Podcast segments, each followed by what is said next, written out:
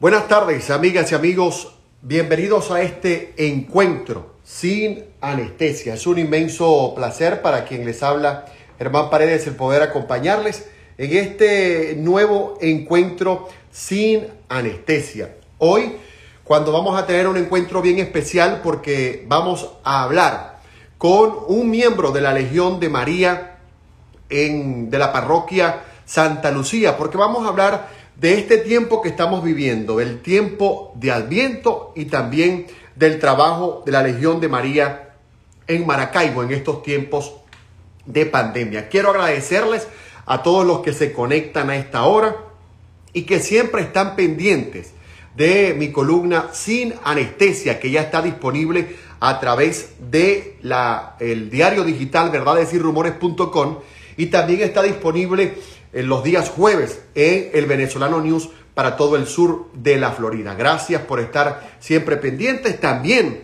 ahora ustedes pueden contar los días lunes, miércoles y viernes con mi podcast sin anestesia, eh, donde tendrán, tendrán estrenos de informaciones, de mis comentarios, de mis reflexiones los días lunes, miércoles y viernes. Saludo con mucho cariño a propósito del podcast a la gente que reporta la sintonía desde España, desde Arabia Saudita, desde Estados Unidos, desde Venezuela, desde Chile, desde Argentina. Gracias por estar disponibles siempre para eh, replicar mi contenido y estar siempre pendiente de mi podcast Sin Anestesia, que está disponible también en todas las plataformas de podcast, Spotify, Google Podcast, Apple Podcast y demás, están disponibles para ustedes con mi podcast Sin anestesia. Nosotros en esta, en esta humilde ventana sin anestesia llegamos a ustedes gracias a la cortesía de los amigos de Mandocas Fat Food. Mandocas Fat Food. Si usted está en Argentina y quiere disfrutar de la mejor comida venezolana, un hervido, un mondongo, la mejor comida zuliana, contacte especialmente los días domingos a los amigos de Mandocas Fat Food y disfrute del mejor sabor de la comida venezolana en Buenos Aires. También damos las gracias a la gente de DN, Digital Marketing Agency, quienes crean campañas de publicidad digital efectivas que generan más clientes y aumentan sus ventas, porque los clientes están conectados a sus páginas web, pero Digital Marketing Agency los conecta con sus negocios. Así que contáctelo. Ahí está la dirección de su Instagram para que puedan enviar sus mensajes y puedan contactar a la gente amiga de Digital Marketing Agency. Ellos, gracias a ellos, les presentamos nuestro, nuestra entrevista sin anestesia. Saludamos a esta hora a todos los que se conectan, desde también eh, especialmente a la a la doctora Lucio Ordaneta que está conectada, por acá está conectada Zenaidan, eh, Lupes eh, Luzardo, está conectada por aquí Minú Márquez, gracias, eh, gracias a, a, toda la gente que se conecta. Y bueno, en la medida de las posibilidades vamos a, a irlos saludando. Hoy, como les decía, vamos a estar hablando de este tiempo, el tiempo de Adviento y además vamos a conversar sobre la labor, el trabajo que hace la Legión de María en el Zulia, especialmente en la parroquia de eh, Santa Lucía. Por eso estaremos conversando con el señor Gustavo Velasco, quien nos acompaña hoy en esta entrevista sin anestesia. Ya vamos a establecer el contacto con el señor Gustavo Velasco, quien es miembro de la Legión de María, parroquia Santa Lucía. Porque sin lugar a dudas, Estamos pasando por un momento bien importante a lo largo del mundo, en todo el mundo, especialmente, por supuesto, en, Maracaibo para nosotros. Y es importante, pues, que, tomemos este tiempo para reflexionar y para, para por supuesto, tener eh, un acercamiento más, más, más cercano con Dios. Ahí tenemos al señor Gustavo, Gustavo Velasco. Buenas tardes, señor Gustavo. Bienvenido a esta entrevista sin anestesia. Buenas tardes, Germán. Muchas gracias. Buenas tardes a todos. Eh, saludos cordiales desde Maracaibo, desde la parroquia Santa Lucía, en Maracaibo, Estado Zulia, en Venezuela. Muy complacido y, eternamente agradecido por el contacto y por la oportunidad que nos brinda de transmitir a través de las redes un mensaje un mensaje de paz, de hermandad, un mensaje de alegría también y de esperanza, sobre todo en este tiempo que estamos viviendo actualmente en el mundo entero, ¿no? Este, muchas gracias a la doctora Lucía, a nuestra hermana Lucía Orlaneta, de, miembro de la Legión de María, que pudo, haber, eh, que pudo hacer este enlace y presentarnos para poder tener esta amena conversación en tu programa eh, en la tarde de hoy. Muchas gracias. No, para servirle y lo propio para ustedes, porque eh, humildemente mis redes y este espacio está hecho para eso, ¿no? Para que eh, podamos difundir las cosas que, nos llenan desde el punto de vista espiritual, desde el punto de vista artístico, desde el punto de vista personal, porque hay mucha gente que, pone su granito de arena, de arena a lo largo del mundo en distintas áreas, ¿no? Y eh, a propósito, estas entrevistas vienen a propósito de que queremos que la gente se entere de las cosas sin ningún tipo de filtro, simplemente sin anestesia, como es el nombre que lleva una columna que tengo, que tengo hace ocho años, tanto en el diario verdades y rumores.com como, como en el venezolano Unión. Señor Gustavo, quisiera comenzar hablando de, del trabajo de la Legión de María. ¿Cómo, cómo surge eh, esta organización y cómo llega a conformarse específicamente en la parroquia Santa Lucía en Maracaibo? Bien, la Legión de María es un movimiento de apostolado de la Iglesia Católica, un apostolado seglar, este, que nace en Irlanda, en, precisamente en su capital, en Dublín, el 7 de septiembre de 1921. Precisamente el próximo año estamos ya celebrando 100 años el primer centenario de la fundación de este hermoso movimiento de apostolado que a lo largo de su existencia le ha regalado a la, a la iglesia mucha vida, emoción, alegría, inquietudes y sobre todo un gran trabajo de apostolado. Nuestro trabajo pues este, llega a, hasta todos y cada una de las familias que forman parte de las comunidades donde existe un, grupo de la Legión de María, un presidium de la Legión de María, como lo llamamos nosotros, ¿no? Alrededor de unas 10, 15, este, máximo 18 personas nos reunimos entre grupos adultos, juveniles y también tenemos grupos de niños que vamos enseñando poco a poco en el camino de la fe y en el amor a nuestra Madre, la Santísima Virgen María. Y es ella quien nos lleva precisamente de la mano hasta su Hijo Jesucristo para poder realizar esta, esta labor de apostolado que, llevamos adelante, ¿no? En nuestra parroquia, en el caso de, la parroquia de Santa Lucía, una de las parroquias más tradicionales que tiene la ciudad de Maracaibo, nace en el año 1989, cuando una miembro de la, de, la parroquia pertenecía a la Legión de María, pero en la parroquia La Consolación, que está en Bellavista, y este, decidió pues unir esfuerzos junto al párroco que en ese momento teníamos para poder fundar el primer grupo de la Legión de María aquí en nuestra comunidad. Ya desde entonces, pues, han existido varios grupos de, la Legión, varias presidias, como las llamamos nosotros, de adultos, de niños y de juveniles, que hemos trabajado y seguimos trabajando en nuestra comunidad. Actualmente contamos con dos presidias adultas y un presidium juvenil. Un presidium este, eh, lo dividimos eh, entre los adultos es por lo mismo, para no tener grandes cantidades y que nuestras reuniones no sean extensas, ¿no?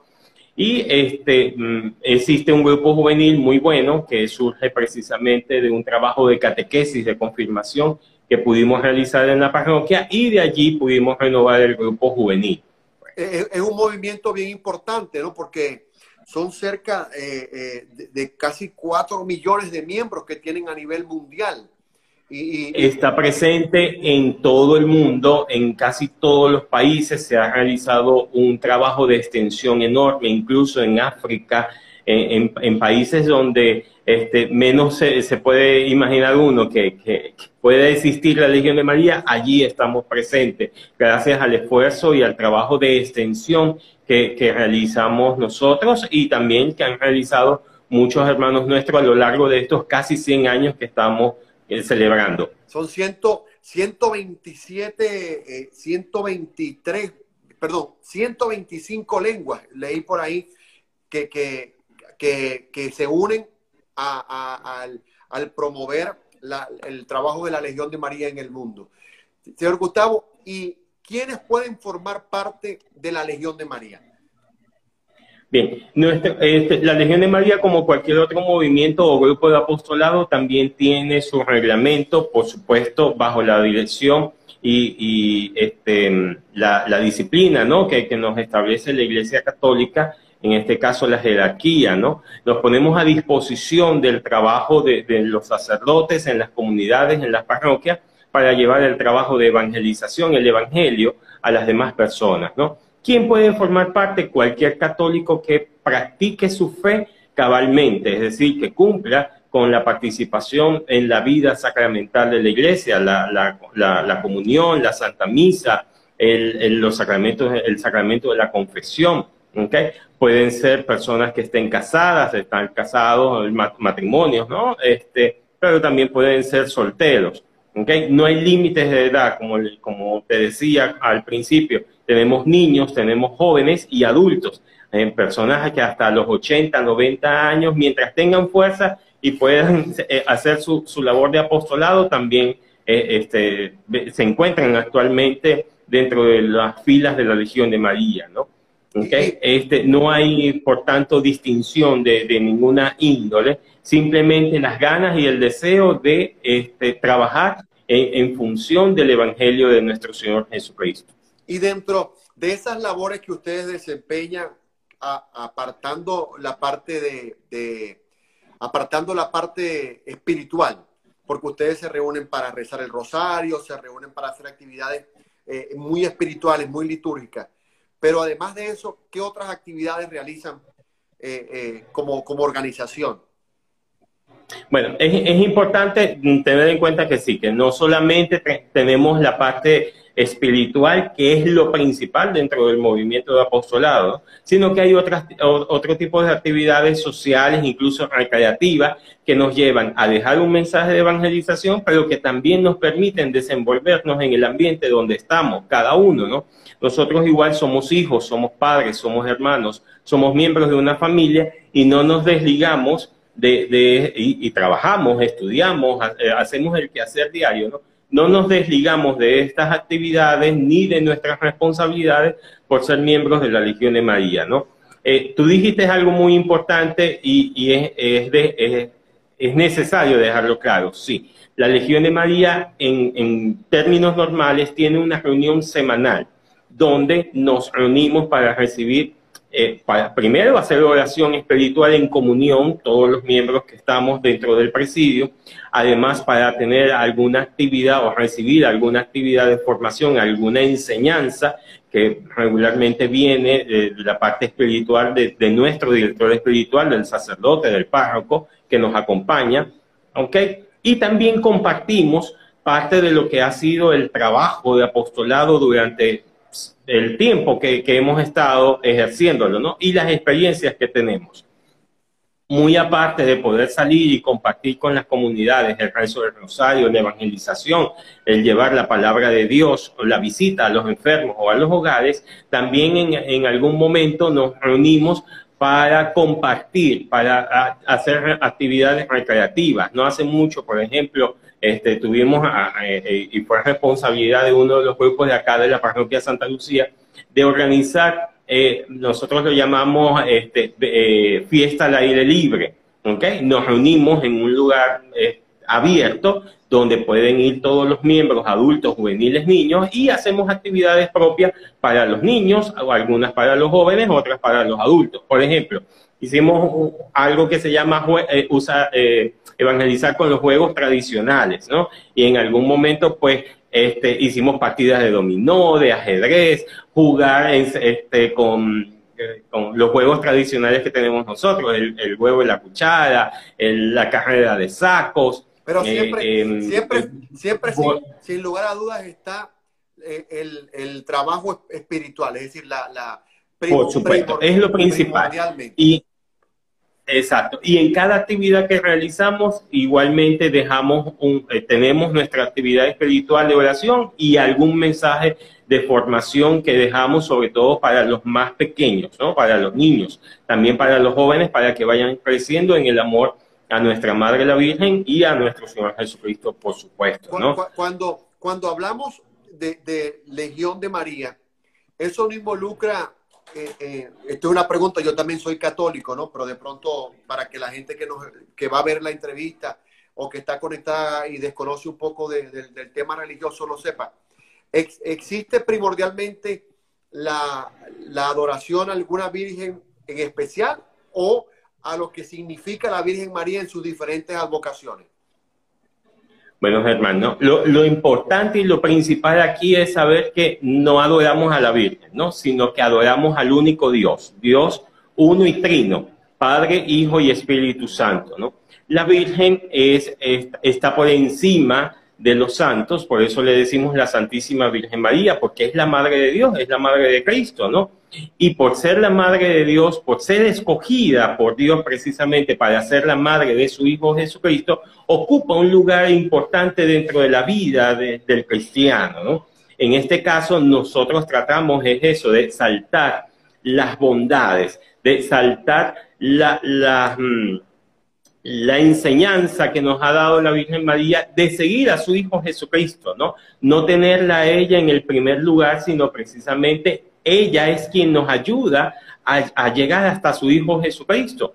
Ella es la Madre de Dios, también es Madre nuestra, ¿no? Y como Madre de Dios intercede por nosotros, ¿no? También eh, hace ese, e, ese milagro como el de las bodas de Caná de interceder por nosotros para tener buen vino en, nuestra vida, ¿no? Eh, llevándolo al mensaje de, lo que significa el Evangelio de, las bodas de Caná, ¿no? en las bodas de Caná, en el Evangelio de San Juan, vemos que Cristo hace el primer milagro por intercesión de, María. No es María quien hace el milagro, es Dios, pero ella intercede. Es decir, ella se encarga de presentar nuestras ofrendas, de presentar nuestras intenciones, nuestras necesidades, como buena madre hasta donde está nuestro Señor Jesucristo, que es nuestro hermano mayor, ¿no? Usarla como, intercesora, como, como vínculo. Como intercesora, como mediadora, como mediadora. De hecho, también nosotros, la imagen que, que, que representa a la Legión de María es la imagen de la medalla milagrosa que con sus manos abiertas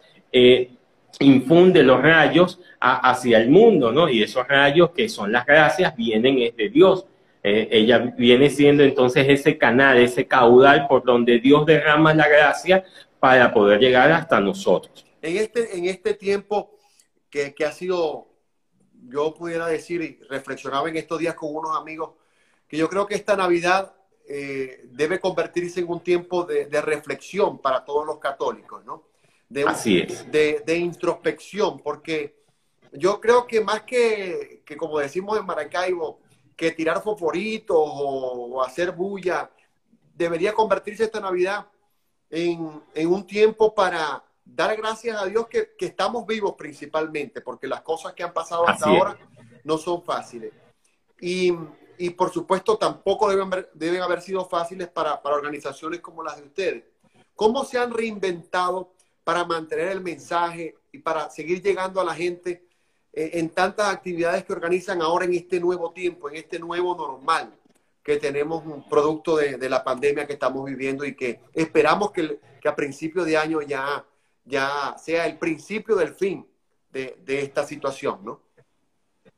Así, ha sido, ha, sido, ha sido un momento privilegiado, si lo podemos decir así, ¿no? Alguno dirá, ¿cómo privilegiado con tantas situaciones difíciles? Pues bueno, ha sido un momento privilegiado porque en medio de toda esta dificultad que estamos viviendo en el mundo entero, no solo por la enfermedad que nos ha afectado a todos, no solo por esta pandemia, ¿no? sino por tantas situaciones difíciles que vemos, ¿no? Eh, eh, conflictos mm, políticos, sociales, económicos, eh, el mundo está convulsionado. Y esto, esto nos ha llevado a nosotros, pues, a lo que tú decías, a, mirar hacia atrás, hacia adentro de nosotros, reflexionar y ver dónde estoy parado, dónde estoy parado y qué debo hacer. Primero, como ser humano, como miembro de una comunidad donde, donde me desenvuelvo, donde, donde este, eh, hago vida, ¿no? Y también, pues como cristiano, en el caso nuestro, como cristianos católicos, qué hacer y cómo desenvolvernos, ¿no? Fíjate que eh, esto, esto ha sido un impacto para todos, tanto que pues la vida nos ha cambiado, la cotidianidad nos ha cambiado, no podemos ir constantemente al trabajo, tenemos que ir de acuerdo a los grupos, a, las guardias, a, los momentos específicos, ¿no? Con grupos reducidos para podernos cuidar. Igual las horas de trabajo se han reducido, ¿no? Y la iglesia, la vida de fe no ha, escapado a esto, porque hemos visto cómo las iglesias han, han tenido que cerrar han tenido que eh, eh, comenzar a, celebrar los sacerdotes la Eucaristía, la Santa Misa en privado, ¿no? Sin la presencia de los fieles. Y eso, por ejemplo, para nosotros es muy fuerte, porque la vida del cristiano se basa precisamente en la participación activa en la vida sacramental. Y esto lo decimos eh, principalmente con relación a la Santa Misa. No nos podemos acercar a la Santa Misa, no podemos acercarnos a la comunión. ¿Cómo nos alimentamos entonces espiritualmente? Pues bueno, ahí es donde hemos entrado precisamente nosotros a, hacer un, llamado de reflexión. Dios no nos ha abandonado. En el, cuando nosotros rezamos el rosario en las letanías, invocamos a nuestra Madre del Cielo como salud de los enfermos. A ella precisamente nos hemos dirigido, a quien veneramos como la Madre de Dios, como salud de los enfermos para que interceda por nosotros. Primero por aquellos que han sido, se han contagiado, y no solo por la pandemia del COVID, sino, sino por aquellos que también sufren otras enfermedades y se han visto envueltos a todas estas situaciones difíciles, ¿no? Y no les es fácil conseguir medicamentos, la, la, poder, la atención médica y eso. Y a ella le invocamos. Y es la palabra de esperanza que hemos llevado a las personas enfermas. ¿Cómo? Mira, no solo basta la visita que, antes veníamos haciendo a los enfermos, también lo, nos hemos este, inventado nuevamente con el uso de la llamada, ¿no? A veces la misma tecnología nos ha llevado este, a que, ah, bueno, no tengo datos, no puedo comunicarme porque no tengo cómo comunicarme por WhatsApp. No, ya va, y los textos también sirve la llamada telefónica, ¿no? Claro. Y eso lo hemos hecho, llamar a las personas, conseguir el número de teléfono, o los que ya tenemos los números de teléfono de la comunidad y sabemos que están enfermos, mire, cómo está, cómo se siente, aquí estamos, estamos rezando todavía por ustedes. No hace mucho, para el mes de, mes de Rosario, el Papa este, introdujo tres nuevas aclamaciones eh, en, el, en el rezo de la letanía, tres nuevas invocaciones a la Santísima Virgen María, ¿no? Y una de ellas es Madre de la Esperanza. María es la Madre de la Esperanza. Este tiempo de Adviento que estamos viviendo en la iglesia en preparación a la Navidad, a la Natividad, al nacimiento de nuestro Señor Jesucristo, es un tiempo de esperanza. Hace días recibí una tarjeta de Navidad de una amiga y dice, es momento de tener fe y de mantener esa fe. Y es precisamente lo que nosotros hemos hecho a lo largo de todo este tiempo. Desde marzo que nos dijeron, ya no nos podemos reunir como grupos de apostolado en la comunidad, ya no podemos participar en la misa, porque se van a cerrar las puertas de la iglesia, porque todos nos tenemos que ir a confinar en nuestras casas, en nuestros hogares, para resguardar nuestra vida, nuestra salud y la salud de toda la comunidad, pues hemos hecho es grupos de oración familiar. Nosotros no hemos dejado de vivir en nuestra comunidad cada uno de los miembros de la Legión de María, y no solo en la parroquia, sino también en todo lo que es la arquidiócesis y a nivel nacional, porque tenemos contactos con todos los legionarios, por lo menos en el país, ¿no? Y, también desde Irlanda recibimos información de qué es lo que está haciendo la Legión de María en el mundo. Pues usar las redes sociales, usar los mecanismos que tenemos y que nos brinda la tecnología para nosotros poder llegar a otras personas. mensajitos. ¿Y tienen alguna cuenta, llamadas. alguna cuenta de Instagram, alguna, algún fanpage de, de Facebook que lo pudiéramos decir para que la gente que, que, nos ve sepa y que quiera estar eh, pendiente o quiera formar parte de la organización pueda tener la información? Así sí. A nivel de la parroquia tenemos nuestra cuenta en Instagram, arroba eh, eh, Legión de María, parroquia Santa Lucía. ¿okay? Este, la podemos pasar también para que la puedas ah, colocar en, tus redes y eso, ¿no? Perfecto. A nivel de la arquidiócesis también tenemos en Instagram y en Facebook la cuenta del Comisión de Maracaibo, que es el Consejo Superior que representa a la Legión de María en la ciudad. Y a nivel de, del del país eh, a través de la página de Facebook del Consejo Superior que se llama Madre del Buen Consejo. Madre del Buen Consejo es el nombre que representa a la Legión de María en toda Venezuela, el consejo pues que, que, nos representa a nosotros. Y desde allí pues publicamos a diarios mensajes, publicamos eh, de, este, algún subsidio que pueda darnos la, la iglesia como material para hacer oración en la casa, con la lectura diaria de la palabra de Dios, la participación en la misa a través de las redes también. Eso quería comentarle. Eh, eh sé por, por, lo que pude investigar sobre la Legión de María, que ustedes en absoluto eh, reciben, reciben donaciones materiales como para ayudar a alguien y darles dinero, ni, ni ropa, ni ese tipo de cosas. No, no. Pero ¿cómo, cómo hacen para mantener el movimiento en, en, en, vista de que ahora todo, todo es dinero, ¿no? Todo involucra gastos, porque ustedes para poder comunicarse por la red necesitan datos y los datos involucran un gasto. ¿Cómo hacen para, para el financiamiento, para mantenerse? Sí, es, sufragado por nosotros mismos. Pues. Es, es, sufragado por las colaboraciones que recibimos nosotros, y, y que si, aportamos nosotros mismos. Y ¿no? si alguien quisiera, Como... quisiera aportar algo de buena voluntad, porque siempre hay esa persona que quiere hacerlo y que, que ni se le nombre, que, que esa persona que le gusta siempre que su mano izquierda no sepa lo que hace su mano derecha. ¿Cómo hacen para comunicarse con ustedes y poder brindarles esa oportunidad?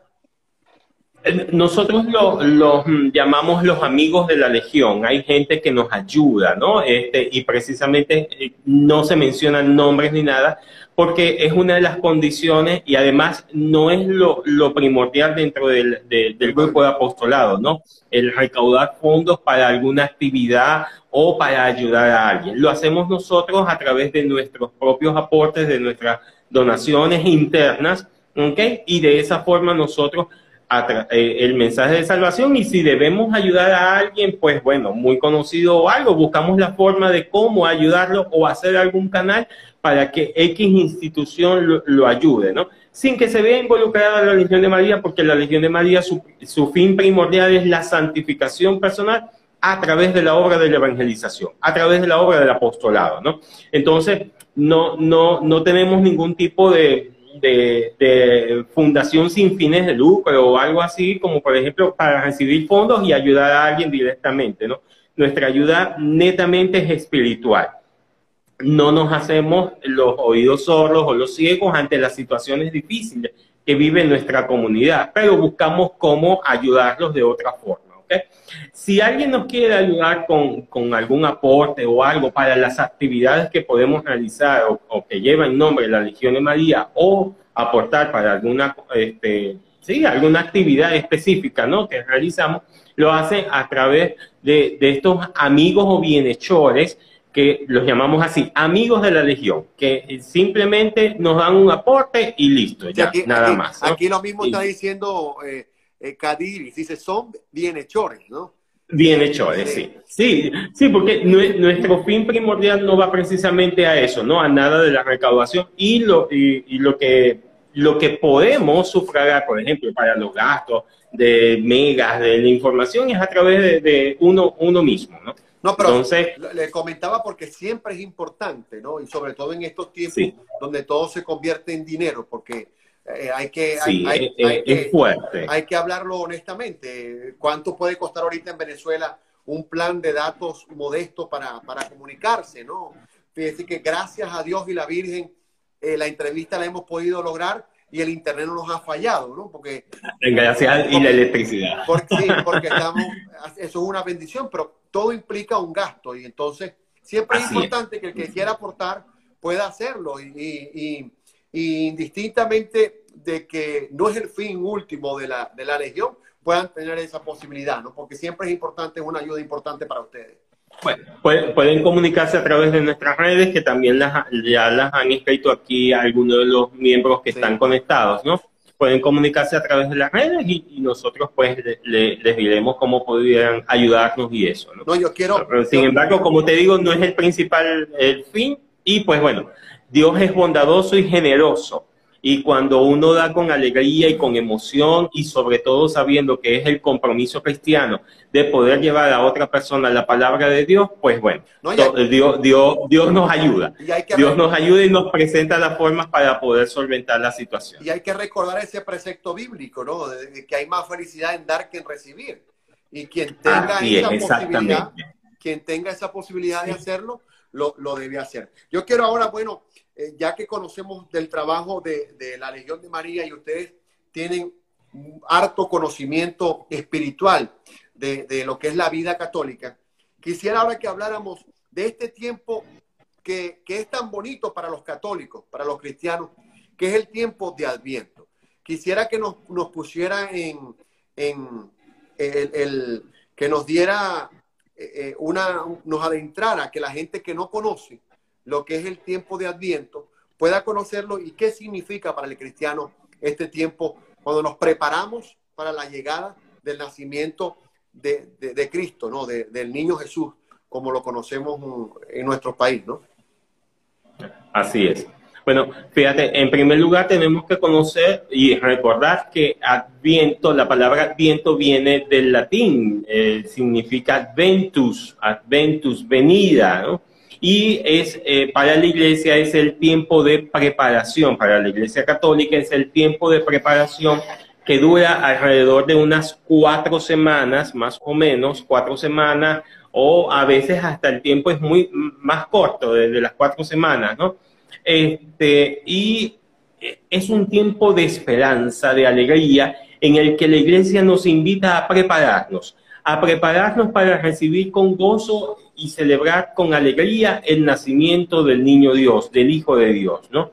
Recordando que la forma como Dios Padre quiere este, manifestar su amor al mundo, no encontró la mejor forma, sino que enviar a su propio Hijo para poder rescatar toda la creación que estaba sumergida o perdida en el pecado, ¿no? Que estaba oscura precisamente este tiempo de en este tiempo de Adviento y en este tiempo de preparación para la Navidad, en nuestras casas adornamos con muchas luces, con, con mucha alegría y mucha iluminación, mucha luz, porque en el fondo nosotros sentimos que sabemos que Dios, que Cristo es la luz del mundo y por eso lo representamos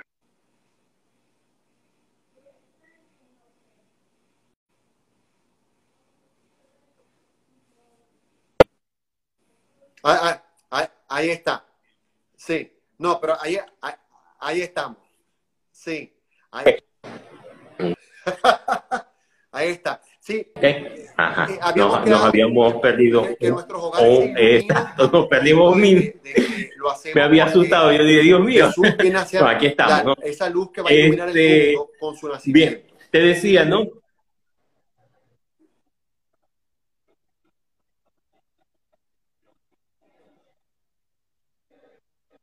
Es la luz del mundo que nos viene a iluminar y que viene a iluminar precisamente nuestra oscuridad, la oscuridad del alma. El cristiano siempre busca encontrarse con Dios, el cristiano está en búsqueda constante de Dios, el hombre está en constante búsqueda de Dios. ¿Dónde lo podemos encontrar? Lo encontramos en la, en la cotidianidad, en el, en el prójimo, en el que tenemos al lado. Allí en nuestro semejante, ahí está el Señor. Tiene cada uno de ellos tiene una significación o, forman parte de, simplemente el tiempo que, esperamos para que nazca Jesús.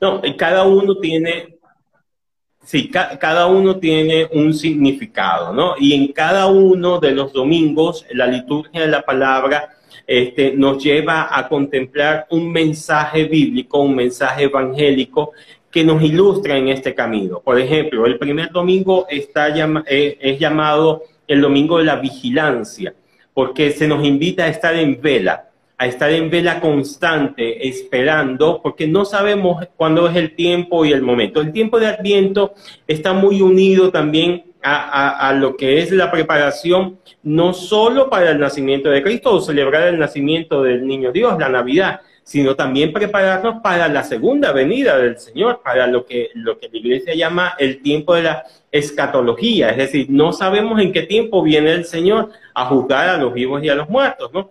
Y precisamente el, el, Adviento nos llama a nosotros a prepararnos, ¿no? Así como nosotros preparamos el hogar, así como nosotros preparamos, nos preparamos para pintar, adornar nuestras casas, prepararnos para tener los alimentos o la comida que vamos a ofrecer en la cena de Navidad o en los días de Navidad.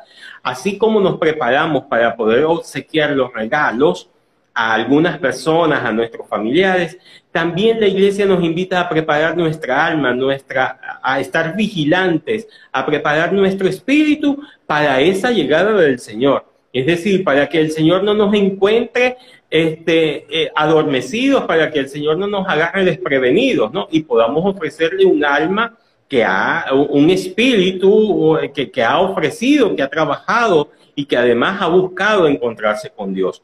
El segundo domingo nos presenta la figura de San Juan el Bautista, el último de los profetas, el último de los profetas porque inmediatamente viene Cristo. ¿okay? Y Juan eh, nos invita a preparar el camino del Señor porque ya está cerca. Incluso Juan, en una de las, de las frases del Evangelio es esa, ya está cerca, ya yo no voy a hacer nada, ya viene el que va a hacer todo lo demás, todo nuevo. Y es Cristo precisamente, ¿no? Por eso nos invita a estar, primero, vigilantes. Segundo, a prestar atención porque el Señor ya está cerca. El tercer domingo, que lo acabamos de vivir el, domingo pasado, eh, el, domingo gaudete o el domingo de la alegría, es, llamado así es porque eh, el apóstol San Pablo nos, nos invita a vivir en la alegría, a estar siempre alegres, porque la venida del Señor no puede asustarnos a nosotros. El que es cristiano, convencido y además que se ha portado bien en el camino, como decimos nosotros, tiene que estar alegre porque si viene el Señor, es un tiempo de alegría, es un tiempo de, vida plena, ¿no? De encuentro pleno con Dios, ¿no? Y es a lo que estamos invitados. En el cuarto domingo vemos y se nos presenta la imagen de la Santísima Virgen María que, y, y la imagen de San José, a quienes el Señor escogió, a María para ser la madre de su hijo y a José para acompañar esa paternidad humana, la paternidad en la tierra, ¿ok? Y, nos presenta estas imágenes, estas figuras, para enseñarnos a nosotros que Dios quiso nacer en el seno de una familia y la importancia que tiene la familia para nosotros, para enseñarnos también el regalo de la escucha. La, Virgen fue obediente a, a, la palabra de Dios, escuchando la palabra de Dios y además aceptando la voluntad de Dios hágase en mí según tu palabra, le dice la Virgen al ángel Gabriel cuando le anuncia que va a ser eh, la madre del Señor, ¿no? Y ese sí de María es el testimonio, es el mejor ejemplo que nosotros tenemos de confianza y de entrega a Dios.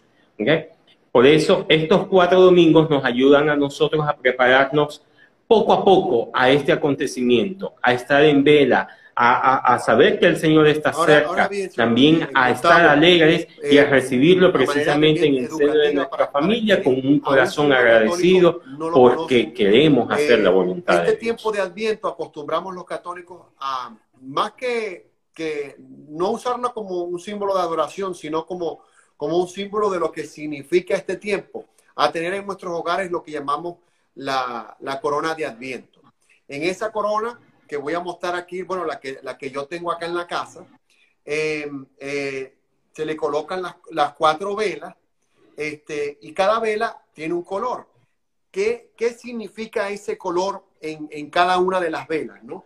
Porque yo, hay gente que las, las, prende, ¿no? Yo no, la, no, no lo hago comúnmente en la casa, ¿no? Pero eh, podemos ver que en la iglesia van encendiendo cada vela. Hay personas que en el hogar lo hacen y van encendiendo cada vela pero a manera educativa, ¿qué connota cada, cada, una, de ellas?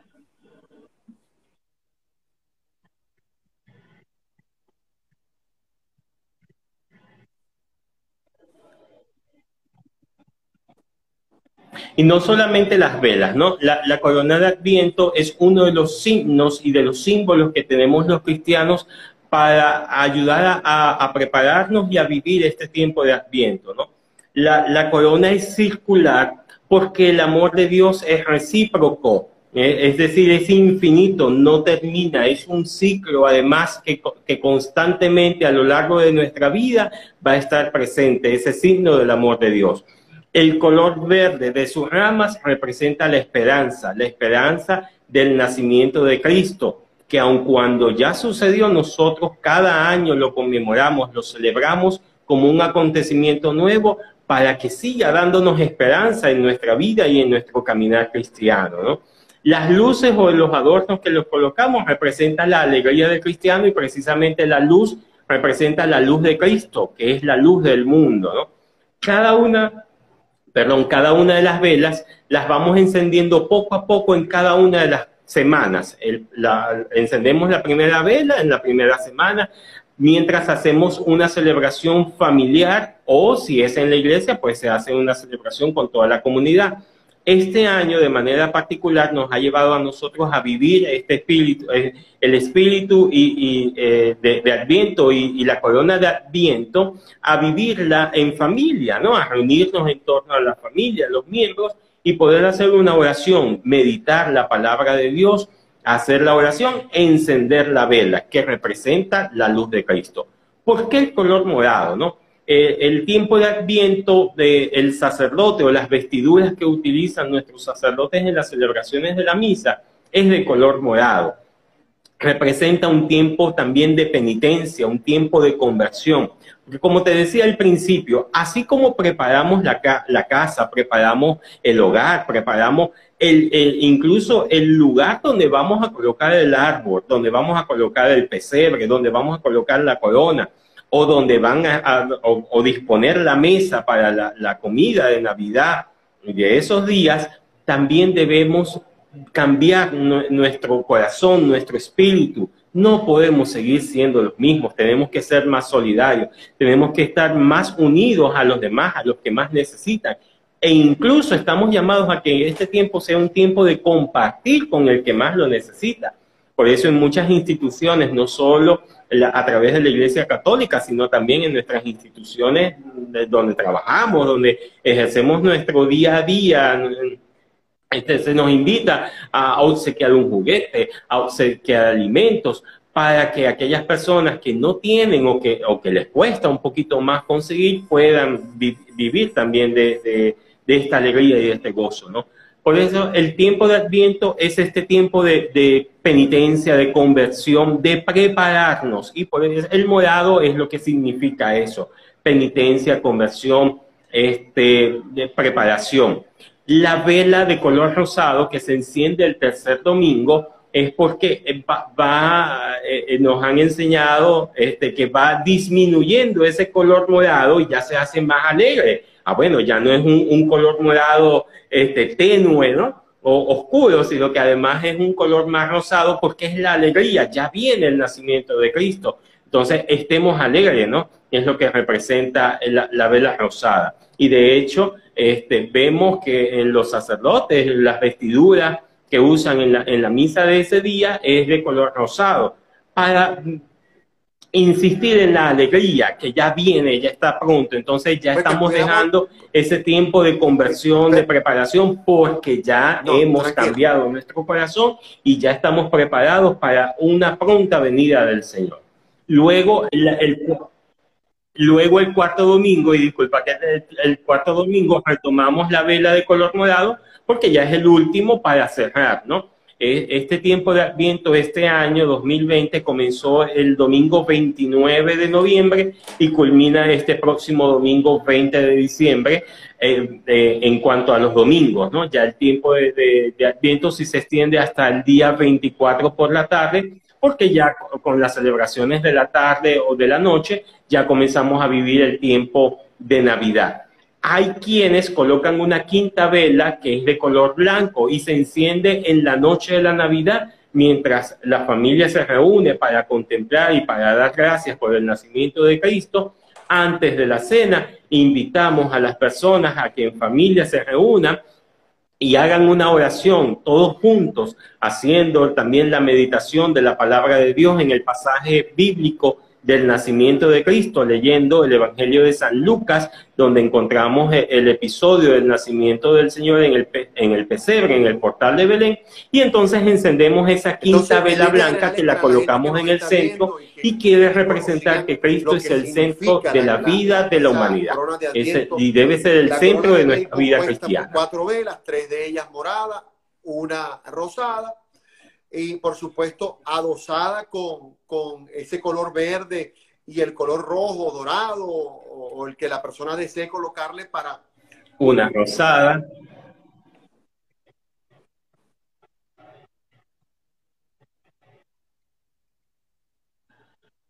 Con todos los adornos que queramos colocar precisamente para representar también, el deseo de compartir con los demás. Y lo más importante es saber que cada una de esas velas al encenderse representa la luz de Cristo que viene a iluminar el principio, esta va a ser una Navidad bien difícil para muchos y bien, y bien distinta para otros, porque muchos vamos a tener que disfrutar sin contar con los familiares como lo hacíamos antes, ¿no?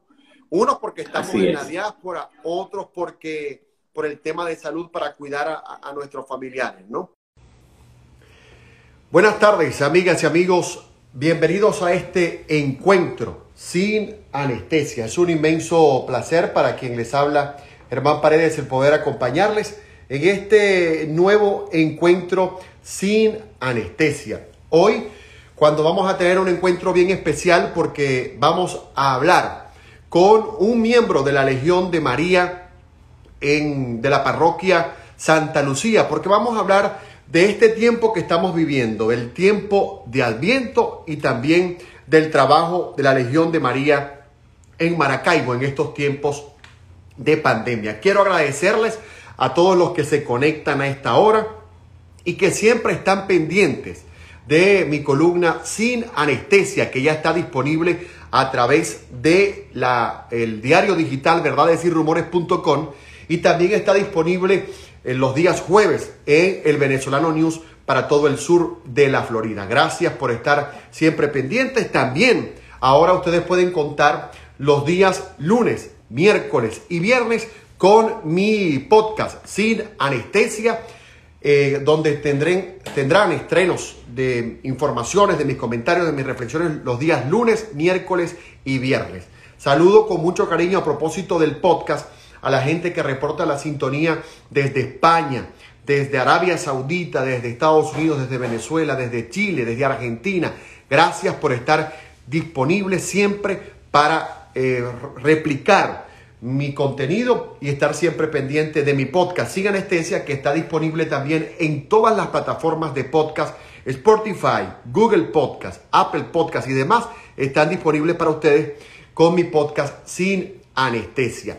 Nosotros en esta, en esta humilde ventana sin anestesia llegamos a ustedes gracias a la cortesía de los amigos de Mandocas Fat Food. Mandocas Fat Food. Si usted está en Argentina y quiere disfrutar de la mejor comida venezolana, un hervido, un mondongo, la mejor comida zuliana, contacte especialmente los días domingos a los amigos de Mandocas Fat Food y disfrute del mejor sabor de la comida venezolana en Buenos Aires. También damos las gracias a la gente de DN, Digital Marketing Agency quienes crean campañas de publicidad digital efectivas que generan más clientes y aumentan sus ventas. Porque los clientes están conectados a sus páginas web, pero Digital Marketing Agency los conecta con sus negocios. Así que contáctelo. Ahí está la dirección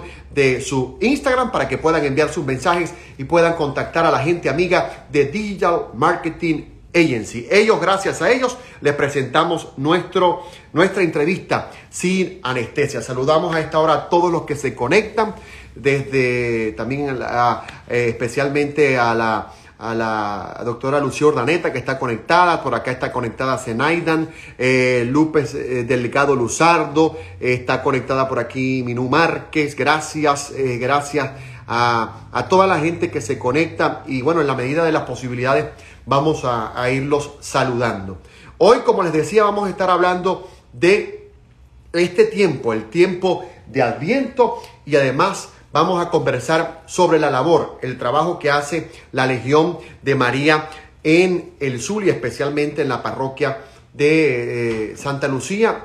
por eso estaremos conversando con el señor Gustavo Velasco, quien nos acompaña hoy en esta entrevista sin anestesia. Ya vamos a establecer el contacto con el señor Gustavo Velasco, quien es miembro de la Legión de María, Santa Lucía. Porque sin lugar a dudas, estamos pasando por un momento bien importante a lo largo del mundo, en todo el mundo, especialmente, por supuesto, en, Maracaibo para nosotros.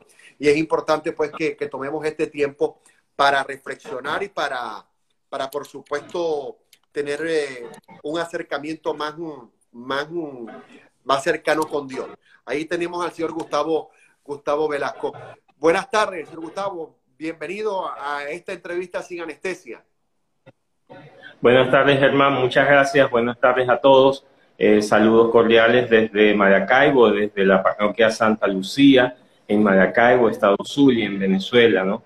Muy complacido y, y, eternamente agradecido por el contacto y por la oportunidad que nos brinda de transmitir a través de las redes un mensaje, un mensaje de paz, de hermandad, un mensaje de alegría también y de esperanza, sobre todo en este tiempo que estamos viviendo actualmente en el mundo entero, ¿no?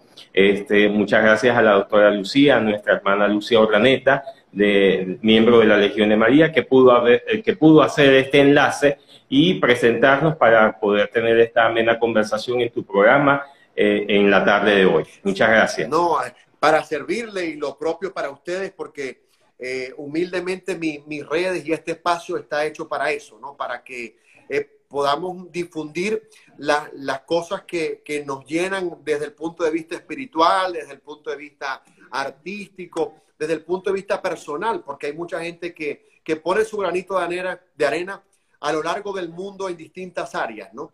Y eh, a propósito, estas entrevistas vienen a propósito de que eh, queremos que la gente se entere de las cosas sin ningún tipo de filtro, simplemente sin anestesia, como es el nombre, que lleva una columna que tengo, que tengo hace ocho años, tanto en el diario verdadesyrumores.com como, como en el venezolano Unión. Señor Gustavo, quisiera comenzar hablando de, del trabajo de la Legión de María. ¿Cómo, cómo surge eh, esta organización y cómo llega a conformarse específicamente en la parroquia Santa Lucía en Maracaibo? Bien, la Legión de María es un movimiento de apostolado de la Iglesia Católica, un apostolado seglar, este, que nace en Irlanda, en, precisamente en su capital, en Dublín el 7 de septiembre de 1921. Precisamente el próximo año estamos ya celebrando 100 años, el primer centenario de la fundación de este hermoso movimiento de apostolado que a lo largo de su existencia le ha regalado a la, a la iglesia mucha vida, emoción, alegría, inquietudes y sobre todo un gran trabajo de apostolado. Nuestro trabajo pues este, llega hasta todos y cada una de las familias que forman parte de las comunidades donde existe un, grupo de la Legión de María, un presidium de la Legión de María, como lo llamamos nosotros, ¿no? Alrededor de unas 10, 15, este, máximo 18 personas nos reunimos entre grupos adultos, juveniles y también tenemos grupos de niños que vamos enseñando poco a poco en el camino de la fe y en el amor a nuestra Madre, la Santísima Virgen María y es ella quien nos lleva precisamente de la mano hasta su Hijo Jesucristo para poder realizar esta, esta labor de apostolado que, llevamos adelante, ¿no? En nuestra parroquia, en el caso de, la parroquia de Santa Lucía, una de las parroquias más tradicionales que tiene la ciudad de Maracaibo, nace en el año 1989, cuando una miembro de la, de la parroquia pertenecía a la Legión de María, pero en la parroquia La Consolación, que está en Bellavista, y este, decidió pues unir esfuerzos junto al párroco que en ese momento teníamos para poder fundar el primer grupo de la Legión de María aquí en nuestra comunidad. Ya desde entonces, pues, han existido varios grupos de, de, de, la Legión, varias presidias, como las llamamos nosotros, de adultos, de niños y de juveniles, que hemos trabajado y seguimos trabajando en nuestra comunidad. Actualmente contamos con dos presidias adultas y un presidium juvenil. Un presidium, este, eh, lo dividimos eh, entre los adultos es por lo mismo, para no tener grandes cantidades y que nuestras reuniones no sean extensas, ¿no? Y este, mm, existe un grupo juvenil muy bueno que surge precisamente de un trabajo de catequesis, de confirmación que pudimos realizar en la parroquia y de allí pudimos renovar el grupo juvenil. Es, un movimiento bien importante, ¿no? Porque son cerca eh, eh, de, de, casi 4 millones de miembros que tienen a nivel mundial. Está presente en todo el mundo, en casi todos los países se ha realizado un trabajo de extensión enorme, incluso en África, en, países donde este, menos se, puede imaginar uno que, que, puede existir la Legión de María, allí estamos presentes, gracias al esfuerzo y al trabajo de extensión que, realizamos nosotros y también que han realizado muchos hermanos nuestros a lo largo de estos casi 100 años que estamos celebrando. Son ciento, 127, 123, eh, perdón, 125 lenguas, leí por ahí, que, que, que, se unen al, promover el trabajo de la Legión de María en el mundo. Señor Gustavo, ¿y quiénes pueden formar parte de la Legión de María?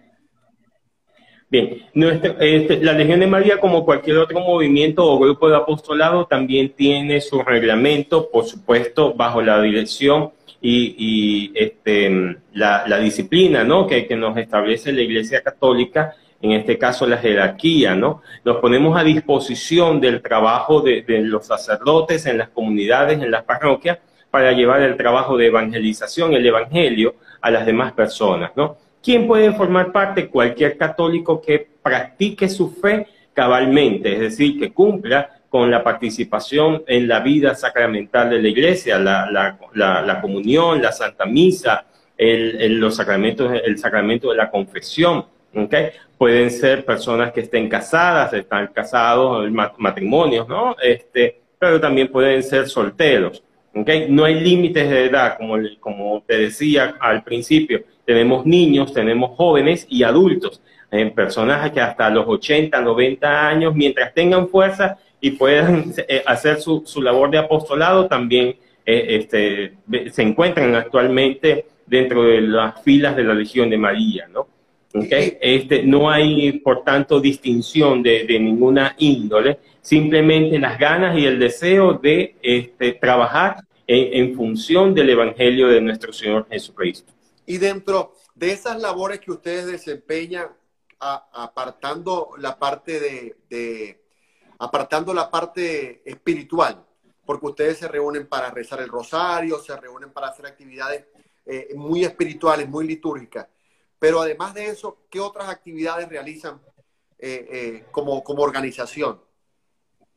Bueno, es, es, importante tener en cuenta que sí, que no solamente tenemos la parte espiritual, que es lo principal dentro del movimiento de apostolado, sino que hay otras, otro tipo de actividades sociales, incluso recreativas, que nos llevan a dejar un mensaje de evangelización, pero que también nos permiten desenvolvernos en el ambiente donde estamos, cada uno, ¿no? Nosotros igual somos hijos, somos padres, somos hermanos, somos miembros de una familia y no nos desligamos de, de y, y trabajamos, estudiamos, eh, hacemos el quehacer diario, ¿no? No nos desligamos de estas actividades ni de nuestras responsabilidades por ser miembros de la Legión de María, ¿no? Eh, tú dijiste algo muy importante y, es, necesario dejarlo claro, sí. La Legión de María en, en términos normales tiene una reunión semanal donde nos reunimos para recibir eh, para, primero hacer oración espiritual en comunión, todos los miembros que estamos dentro del presidio, además para tener alguna actividad o recibir alguna actividad de formación, alguna enseñanza que regularmente viene de la parte espiritual de, nuestro director espiritual, del sacerdote, del párroco, que nos acompaña, ¿ok? Y también compartimos parte de lo que ha sido el trabajo de apostolado durante el tiempo que, hemos estado ejerciéndolo, ¿no? Y las experiencias que tenemos. muy aparte de poder salir y compartir con las comunidades el rezo del rosario, la evangelización, el llevar la palabra de Dios o la visita a los enfermos o a los hogares, también en, en algún momento nos reunimos para compartir, para hacer actividades recreativas. No hace mucho, por ejemplo, este, tuvimos, eh, y fue responsabilidad de uno de los grupos de acá de la parroquia Santa Lucía, de organizar, eh, nosotros lo llamamos este, eh, fiesta al aire libre. ¿okay? Nos reunimos en un lugar abierto donde pueden ir todos los miembros, adultos, juveniles, niños, y hacemos actividades propias para los niños, algunas para los jóvenes, otras para los adultos. Por ejemplo, hicimos algo que se llama eh, eh, evangelizar con los juegos tradicionales, ¿no? Y en algún momento, pues, este, hicimos partidas de dominó, de ajedrez, jugar este, con, eh, con los juegos tradicionales que tenemos nosotros, el, huevo y la cuchara, la carrera de sacos, pero eh, siempre, em, siempre, eh, siempre sin, lugar a dudas está eh, el, trabajo espiritual, es decir, la... la por supuesto, es lo principal.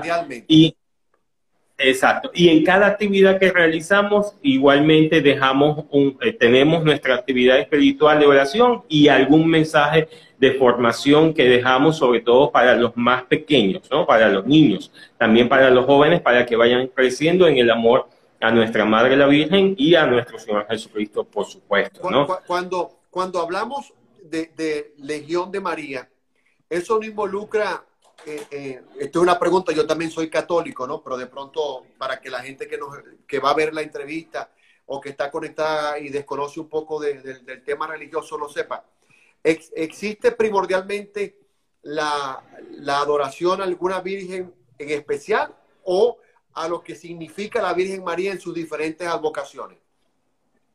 Bueno, Germán, lo, importante y lo principal aquí es saber que no adoramos a la Virgen, ¿no? sino que adoramos al único Dios, Dios uno y trino, Padre, Hijo y Espíritu Santo. ¿no? La Virgen es, está por encima de los santos, por eso le decimos la Santísima Virgen María, porque es la Madre de Dios, es la Madre de Cristo, ¿no?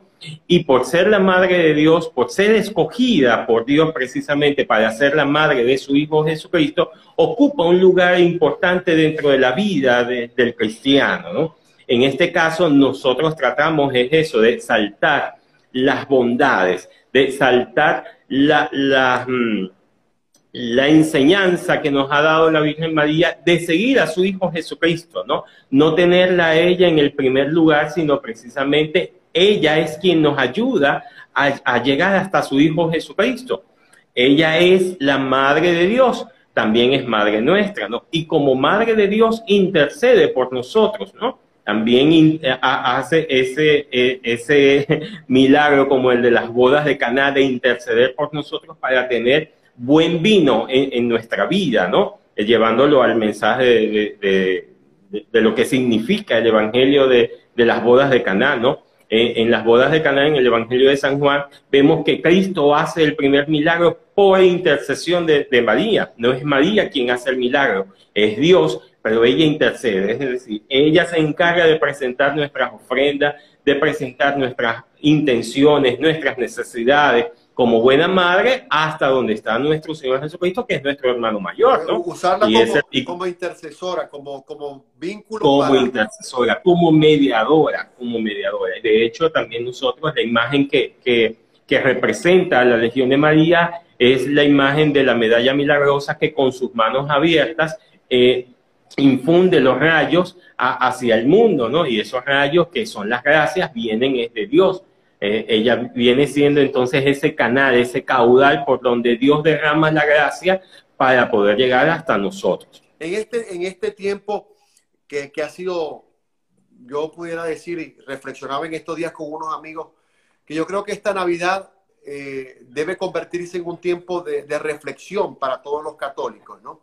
De, Así es. De, de, introspección, porque yo creo que más que, que como decimos en Maracaibo, que tirar fosforitos o, hacer bulla. Debería convertirse esta Navidad en, un tiempo para dar gracias a Dios que, estamos vivos principalmente, porque las cosas que han pasado hasta ahora no son fáciles. Y, y por supuesto tampoco deben haber, deben haber sido fáciles para, para organizaciones como las de ustedes. ¿Cómo se han reinventado para mantener el mensaje y para seguir llegando a la gente en tantas actividades que organizan ahora en este nuevo tiempo, en este nuevo normal que tenemos un producto de, de la pandemia que estamos viviendo y que esperamos que, que a principio de año ya, ya sea el principio del fin de, de esta situación, ¿no? Así, ha sido, ha, sido, ha sido un momento privilegiado, si lo podemos decir así, ¿no? Alguno dirá, ¿cómo privilegiado con tantas situaciones difíciles? Pues bueno, ha sido un momento privilegiado porque en medio de toda esta dificultad que estamos viviendo en el mundo entero, no solo por la enfermedad que nos ha afectado a todos, no solo por esta pandemia, ¿no? sino por tantas situaciones difíciles que vemos, ¿no? Eh, eh, conflictos mm, políticos, sociales, económicos, eh, el mundo está convulsionado. ¿no? Y esto, esto nos ha llevado a nosotros, a lo que tú decías, a, a mirar hacia atrás, hacia adentro de nosotros, reflexionar y ver dónde estoy parado, dónde estoy parado y qué debo hacer. Primero, como ser humano, como miembro de una comunidad donde, donde me desenvuelvo, donde, donde este, eh, hago vida, ¿no? Y también, pues, como cristiano, en el caso nuestro, como cristianos católicos, qué hacer y cómo desenvolvernos, ¿no? Fíjate que eh, esto, esto ha sido un impacto para todos, tanto que, pues, la vida nos ha cambiado, la cotidianidad nos ha cambiado, no podemos ir constantemente al trabajo, tenemos que ir de acuerdo a los grupos, a, a las guardias, a, los momentos específicos, ¿no? Con grupos reducidos para podernos cuidar. Igual las horas de trabajo se han reducido, ¿no? Y la iglesia, la vida de fe no ha, escapado a esto, porque hemos visto cómo las iglesias han, han tenido que cerrar han tenido que eh, eh, comenzar a, celebrar los sacerdotes la Eucaristía, la Santa Misa en privado, ¿no? Sin la presencia de los fieles. Y eso, por ejemplo, para nosotros es muy fuerte, porque la vida del cristiano se basa precisamente en la participación activa en la vida sacramental. Y esto lo decimos eh, principalmente con relación a la Santa Misa. No nos podemos acercar a la Santa Misa, no podemos acercarnos a la comunión. ¿Cómo nos alimentamos entonces espiritualmente? Pues bueno, ahí es donde hemos entrado precisamente nosotros a, hacer un, llamado de reflexión. Dios no nos ha abandonado. En el, cuando nosotros rezamos el rosario en las letanías, invocamos a nuestra Madre del Cielo como salud de los enfermos. A ella precisamente nos hemos dirigido, a quien veneramos como la Madre de Dios, como salud de los enfermos para que interceda por nosotros. Primero por aquellos que han sido, se han contagiado, y no solo por la pandemia del COVID, sino, sino por aquellos que también sufren otras enfermedades y se han visto envueltos a todas estas situaciones difíciles, ¿no? Y no les es fácil conseguir medicamentos, la, la, poder, la atención médica y eso. Y a ella le invocamos.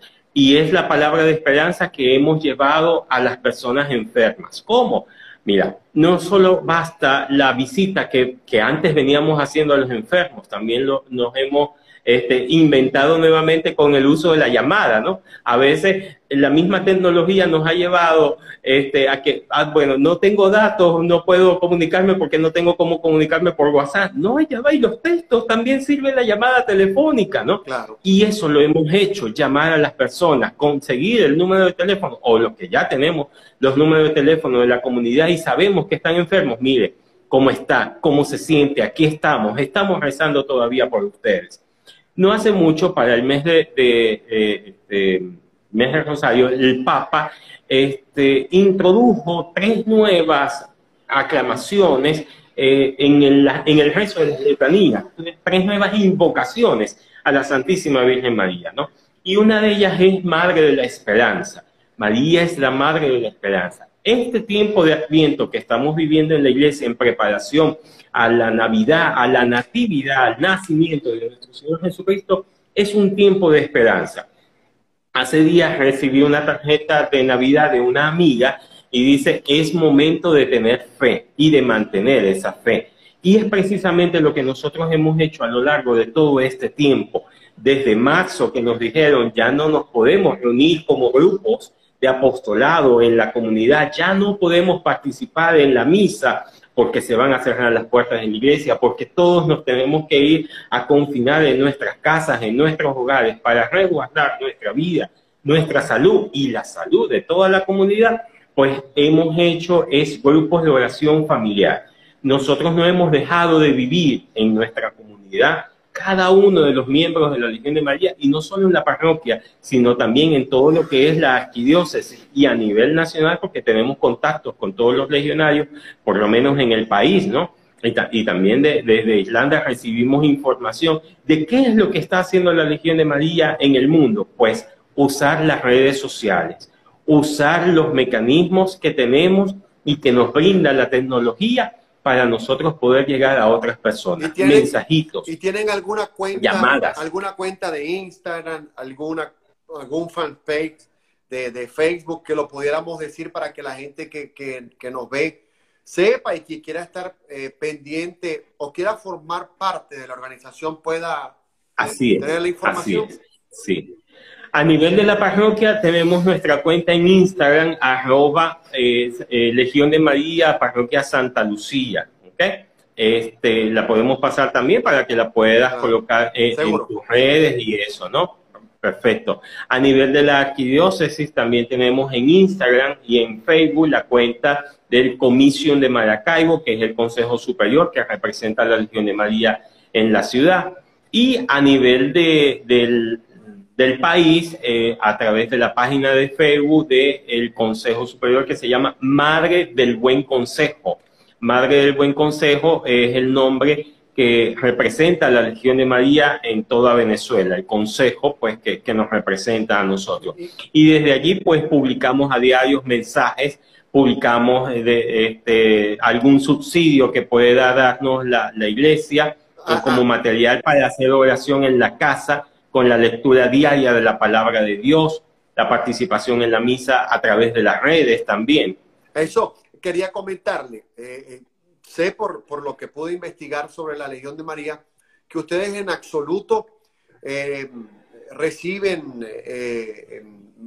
reciben donaciones materiales como para ayudar a alguien y darles dinero, ni, ni ropa, ni ese tipo de cosas. No, no. Pero ¿cómo, ¿cómo hacen para mantener el movimiento en, vista de que ahora todo, todo es dinero, ¿no? Todo involucra gastos, porque ustedes para poder comunicarse por la red necesitan datos y los datos involucran un gasto. ¿Cómo hacen para, para el financiamiento, para mantenerse?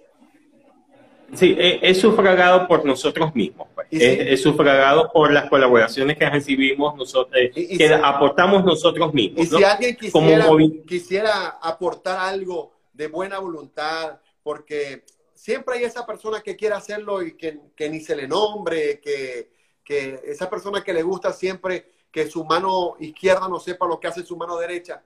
¿Cómo hacen para comunicarse con ustedes y poder brindarles esa oportunidad? Nosotros los mm, llamamos los amigos de la Legión. Hay gente que nos ayuda, ¿no? Este, y precisamente eh, no se mencionan nombres ni nada, porque es una de las condiciones y además no es lo, primordial dentro del, del, grupo de apostolado, ¿no? El recaudar fondos para alguna actividad o para ayudar a alguien. Lo hacemos nosotros a través de nuestros propios aportes, de nuestras donaciones internas, ¿ok? Y de esa forma nosotros el mensaje de salvación y si debemos ayudar a alguien, pues bueno, muy conocido o algo, buscamos la forma de cómo ayudarlo o hacer algún canal para que X institución lo, ayude, ¿no? Sin que se vea involucrada la Legión de María, porque la Legión de María, su, su fin primordial es la santificación personal a través de la obra de la evangelización, a través de la obra del apostolado, ¿no? Entonces, no, no, no tenemos ningún tipo de, de, fundación sin fines de lucro o algo así, como por ejemplo para recibir fondos y ayudar a alguien directamente, ¿no? Nuestra ayuda netamente es espiritual. No nos hacemos los oídos sordos o los ciegos ante las situaciones difíciles que vive nuestra comunidad, pero buscamos cómo ayudarlos de otra forma. Si alguien nos quiere ayudar con, con, algún aporte o algo para las actividades que podemos realizar o, que lleva en nombre de la Legión de María o aportar para alguna, este, sí, alguna actividad específica ¿no? que realizamos, lo hace a través de, de estos amigos o bienhechores que los llamamos así, amigos de la Legión, que simplemente nos dan un aporte y listo, ya, nada más. Aquí lo mismo está diciendo eh, eh dice, son bienhechores, ¿no? Bienhechores, sí. Sí, sí, porque nuestro fin primordial no va precisamente a eso, ¿no? A nada de la recaudación y lo, y, lo que lo que podemos sufragar, por ejemplo, para los gastos de megas, de la información, es a través de, uno, uno mismo, ¿no? No, pero Entonces, le comentaba porque siempre es importante, ¿no? Y sobre todo en estos tiempos donde todo se convierte en dinero, porque eh, hay que, hay, es, fuerte. Hay que hablarlo honestamente. ¿Cuánto puede costar ahorita en Venezuela un plan de datos modesto para, para comunicarse, no? Fíjese que gracias a Dios y la Virgen, eh, la entrevista la hemos podido lograr y el internet no nos ha fallado, ¿no? Porque...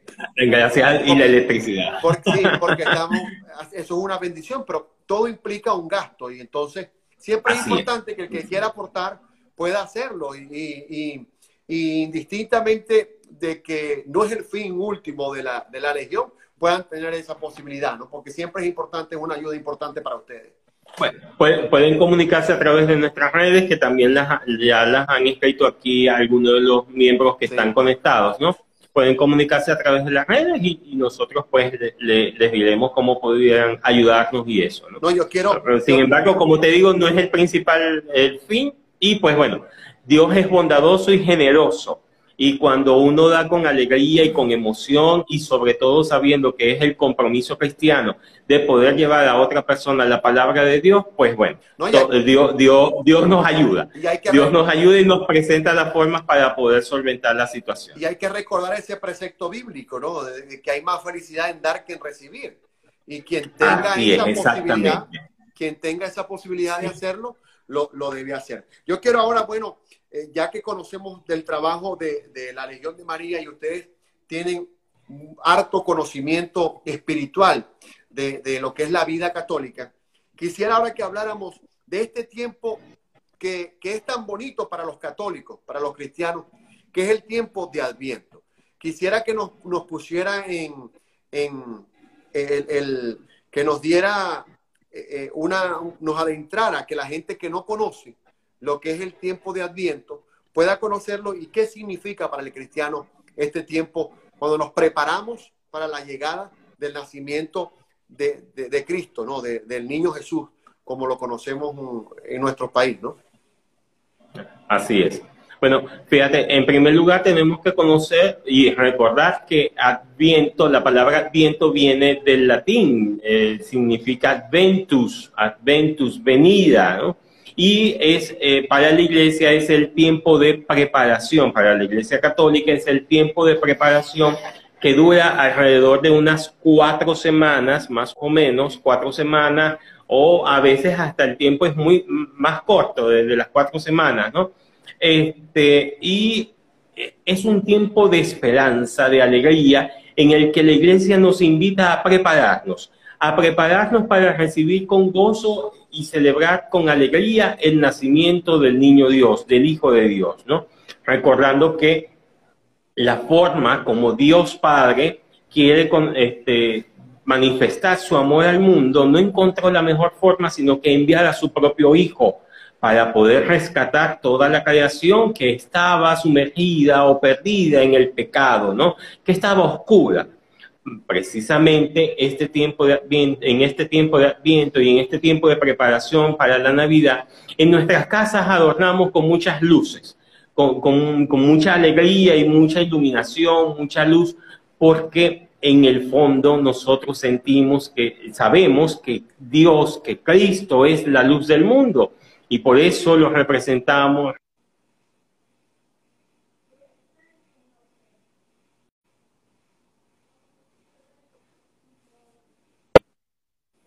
Ah, ah, ahí, está.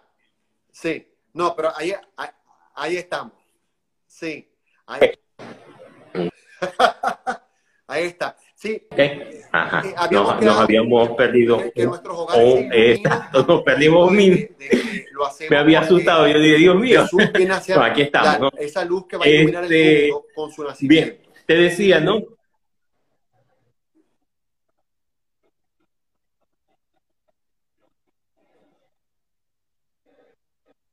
Es la luz del mundo que nos viene a iluminar y que viene a iluminar precisamente nuestra oscuridad, la oscuridad del alma. El cristiano siempre busca encontrarse con Dios, el cristiano está en búsqueda constante de Dios, el hombre está en constante búsqueda de Dios. ¿Dónde lo podemos encontrar? Lo encontramos en la, en la cotidianidad, en el, en el prójimo, en el que tenemos al lado. Allí, en nuestro semejante, ahí está el Señor.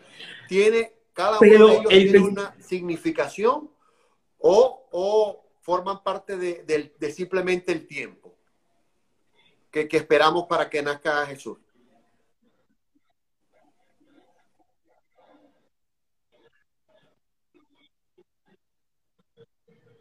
No, cada uno tiene, sí, cada uno tiene un significado, ¿no? Y en cada uno de los domingos, la liturgia de la palabra este, nos lleva a contemplar un mensaje bíblico, un mensaje evangélico que nos ilustra en este camino. Por ejemplo, el primer domingo está eh, es llamado el domingo de la vigilancia, porque se nos invita a estar en vela a estar en vela constante, esperando, porque no sabemos cuándo es el tiempo y el momento. El tiempo de Adviento está muy unido también a, lo que es la preparación, no solo para el nacimiento de Cristo o celebrar el nacimiento del niño Dios, la Navidad, sino también prepararnos para la segunda venida del Señor, para lo que, lo que la iglesia llama el tiempo de la escatología, es decir, no sabemos en qué tiempo viene el Señor a juzgar a los vivos y a los muertos, ¿no? Y precisamente eh, el, Adviento nos llama a nosotros a prepararnos, ¿no?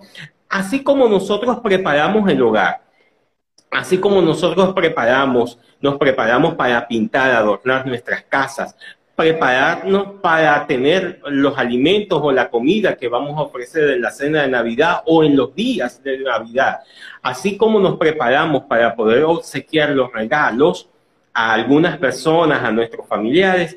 También la iglesia nos invita a preparar nuestra alma, nuestra, a estar vigilantes, a preparar nuestro espíritu para esa llegada del Señor. Es decir, para que el Señor no nos encuentre este, eh, adormecidos, para que el Señor no nos agarre desprevenidos, ¿no? Y podamos ofrecerle un alma que ha, un espíritu que, que ha ofrecido, que ha trabajado y que además ha buscado encontrarse con Dios.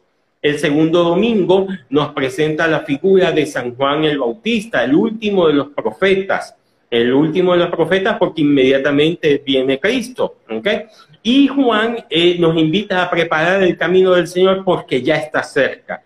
Incluso Juan, en una de las, frases del Evangelio es esa, ya está cerca, ya yo no voy a hacer nada, ya viene el que va a hacer todo lo demás, todo nuevo y es Cristo precisamente, ¿no? Por eso nos invita a estar, primero, vigilantes, segundo, a prestar atención porque el Señor ya está cerca. El tercer domingo, que lo acabamos de vivir el, domingo pasado, eh, el, domingo gaudete o el domingo de la alegría, es, eh, llamado así es porque eh, el apóstol San Pablo nos, nos invita a vivir en la alegría, estar siempre alegres, porque la venida del Señor no puede asustarnos a nosotros. El que es cristiano, convencido y además que se ha portado bien en el camino, como decimos nosotros, tiene que estar alegre porque si viene el Señor, es un tiempo de alegría, es un tiempo de, vida plena, ¿no? De encuentro pleno con Dios, ¿no? Y es a lo que estamos invitados. En el cuarto domingo vemos y se nos presenta la imagen de la Santísima Virgen María que, y la imagen de San José, a quienes el Señor escogió, a María para ser la madre de su hijo y a José para acompañar esa paternidad humana, la paternidad en la tierra, ¿ok? Y, nos presenta estas imágenes, estas figuras, para enseñarnos a nosotros que Dios quiso nacer en el seno de una familia y la importancia que tiene la familia para nosotros para enseñarnos también el regalo de la escucha. La, Virgen fue obediente a, la palabra de Dios, escuchando la palabra de Dios y además aceptando la voluntad de Dios. Hágase en mí según tu palabra, le dice la Virgen al ángel Gabriel cuando le anuncia que va a ser eh, la madre del Señor, ¿no? Y ese sí de María es el testimonio, es el mejor ejemplo que nosotros tenemos de confianza y de entrega a Dios.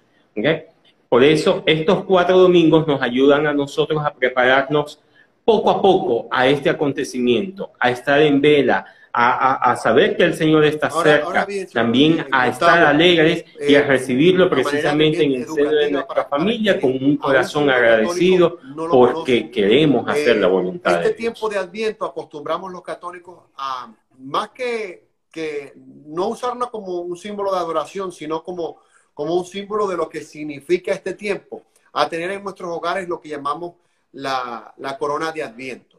En esa corona que voy a mostrar aquí, bueno, la que, la que yo tengo acá en la casa, eh, eh, se le colocan las, cuatro velas este, y cada vela tiene un color. ¿Qué, qué significa ese color en, en, cada una de las velas? ¿no? Porque yo, hay gente que las, las, prende, ¿no? Yo no, la, no, no lo hago comúnmente en la casa, ¿no? Pero eh, podemos ver que en la iglesia van encendiendo cada vela. Hay personas que en el hogar lo hacen y van encendiendo cada vela pero a manera educativa, ¿qué connota cada, cada, una de ellas?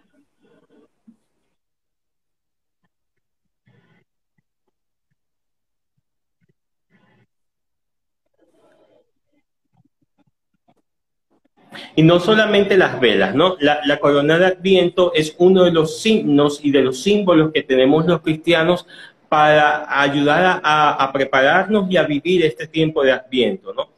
La, corona es circular porque el amor de Dios es recíproco, ¿eh? es decir, es infinito, no termina, es un ciclo además que, que, constantemente a lo largo de nuestra vida va a estar presente, ese signo del amor de Dios. El color verde de sus ramas representa la esperanza, la esperanza del nacimiento de Cristo, que aun cuando ya sucedió, nosotros cada año lo conmemoramos, lo celebramos como un acontecimiento nuevo, para que siga dándonos esperanza en nuestra vida y en nuestro caminar cristiano. ¿no?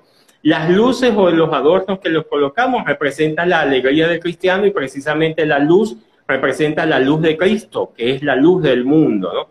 Cada una, perdón, cada una de las velas las vamos encendiendo poco a poco en cada una de las semanas. encendemos la primera vela en la primera semana, mientras hacemos una celebración familiar o si es en la iglesia, pues se hace una celebración con toda la comunidad. Este año, de manera particular, nos ha llevado a nosotros a vivir este espíritu, eh, el espíritu y, eh, de, Adviento y, la corona de Adviento, a vivirla en familia, ¿no? A reunirnos en torno a la familia, los miembros, y poder hacer una oración, meditar la palabra de Dios, hacer la oración, encender la vela, que representa la luz de Cristo. ¿Por qué el color morado? No? Eh, el tiempo de adviento del sacerdote o las vestiduras que utilizan nuestros sacerdotes en las celebraciones de la misa es de color morado. Representa un tiempo también de penitencia, un tiempo de conversión. Porque como te decía al principio, así como preparamos la, la casa, preparamos el hogar, preparamos el, incluso el lugar donde vamos a colocar el árbol, donde vamos a colocar el pesebre, donde vamos a colocar la corona, o donde van a, o, disponer la mesa para la, la, comida de Navidad de esos días, también debemos cambiar nuestro corazón, nuestro espíritu. No podemos seguir siendo los mismos, tenemos que ser más solidarios, tenemos que estar más unidos a los demás, a los que más necesitan e incluso estamos llamados a que este tiempo sea un tiempo de compartir con el que más lo necesita. Por eso en muchas instituciones, no solo a través de la Iglesia Católica, sino también en nuestras instituciones donde trabajamos, donde ejercemos nuestro día a día, este, se nos invita a obsequiar un juguete, a obsequiar alimentos, para que aquellas personas que no tienen o que, o que les cuesta un poquito más conseguir puedan vivir también de de esta alegría y de este gozo, ¿no? Por eso el tiempo de Adviento es este tiempo de, penitencia, de conversión, de prepararnos. Y por eso el morado es lo que significa eso, penitencia, conversión, este, de preparación. La vela de color rosado que se enciende el tercer domingo es porque va, eh, nos han enseñado este, que va disminuyendo ese color morado y ya se hace más alegre ah, bueno, ya no es un, color morado este, tenue, ¿no? O oscuro, sino que además es un color más rosado porque es la alegría, ya viene el nacimiento de Cristo, Entonces, estemos alegres, ¿no? Es lo que representa la, vela rosada. Y de hecho, este, vemos que en los sacerdotes, las vestiduras que usan en la, en la misa de ese día es de color rosado, para insistir en la alegría que ya viene, ya está pronto. Entonces ya estamos dejando ese tiempo de conversión, de preparación, porque ya hemos cambiado nuestro corazón y ya estamos preparados para una pronta venida del Señor. Luego, el, luego el cuarto domingo, y disculpa que el, cuarto domingo retomamos la vela de color morado, porque ya es el último para cerrar, ¿no? E, este tiempo de Adviento, este año 2020, comenzó el domingo 29 de noviembre y culmina este próximo domingo 20 de diciembre. Eh, en cuanto a los domingos, ¿no? Ya el tiempo de, de Adviento sí se extiende hasta el día 24 por la tarde porque ya con las celebraciones de la tarde o de la noche ya comenzamos a vivir el tiempo de Navidad. Hay quienes colocan una quinta vela que es de color blanco y se enciende en la noche de la Navidad mientras la familia se reúne para contemplar y para dar gracias por el nacimiento de Cristo.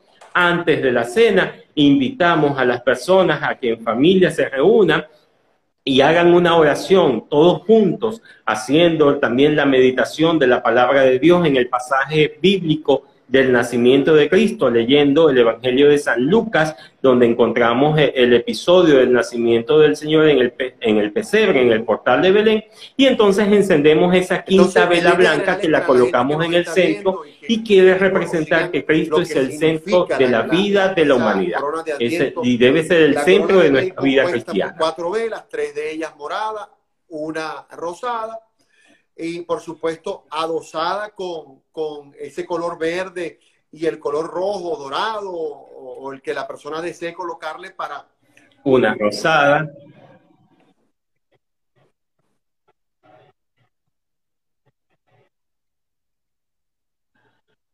Con todos los adornos que queramos colocar precisamente para representar también, el deseo de compartir con los demás. Y lo más importante es saber que cada una de esas velas al encenderse representa la luz de Cristo que viene a iluminar el principio, esta va a ser una Navidad bien difícil para muchos y bien, y bien distinta para otros, porque muchos vamos a tener que disfrutar sin contar con los familiares como lo hacíamos antes, ¿no? Unos porque estamos en la diáspora, otros porque por el tema de salud para cuidar a, nuestros familiares, ¿no?